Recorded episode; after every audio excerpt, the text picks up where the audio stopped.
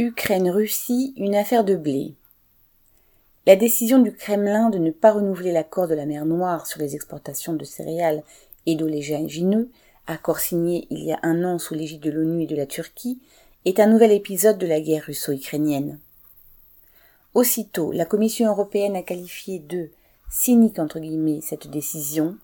Elle est inadmissible entre guillemets pour Washington.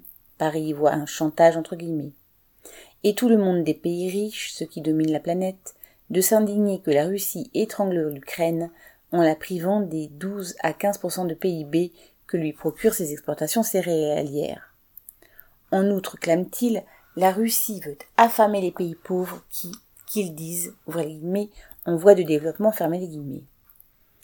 Comme à chaque fois que les grandes puissances font étalage de grands sentiments, il faut chercher l'entourloupe, ainsi, la Russie proteste que la partie de l'accord censée lui permettre d'exporter ses engrais et céréales par la mer Noire n'a pas fonctionné.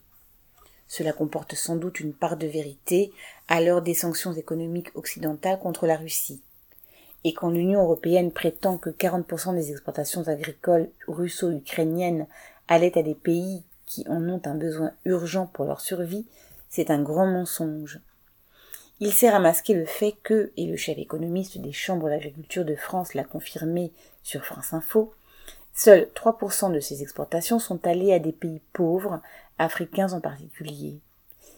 En revanche, la Chine et la Turquie en ont été les principales bénéficiaires pour le blé, l'Espagne et l'Italie pour ce qui concerne le maïs.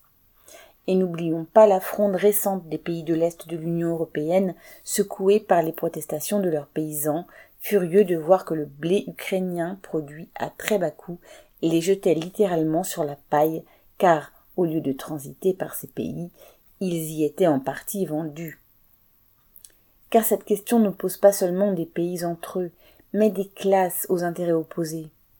Le blé et le maïs ukrainiens sont produits par des paysans très mal payés, mais le bénéfice en revient aux propriétaires de la terre, aux sociétés occidentales qui en louent de très vastes étendues à bas prix, aux firmes de courtage agricole, aux spéculateurs qui font la pluie et le beau temps à la bourse mondiale des productions agricoles à Chicago.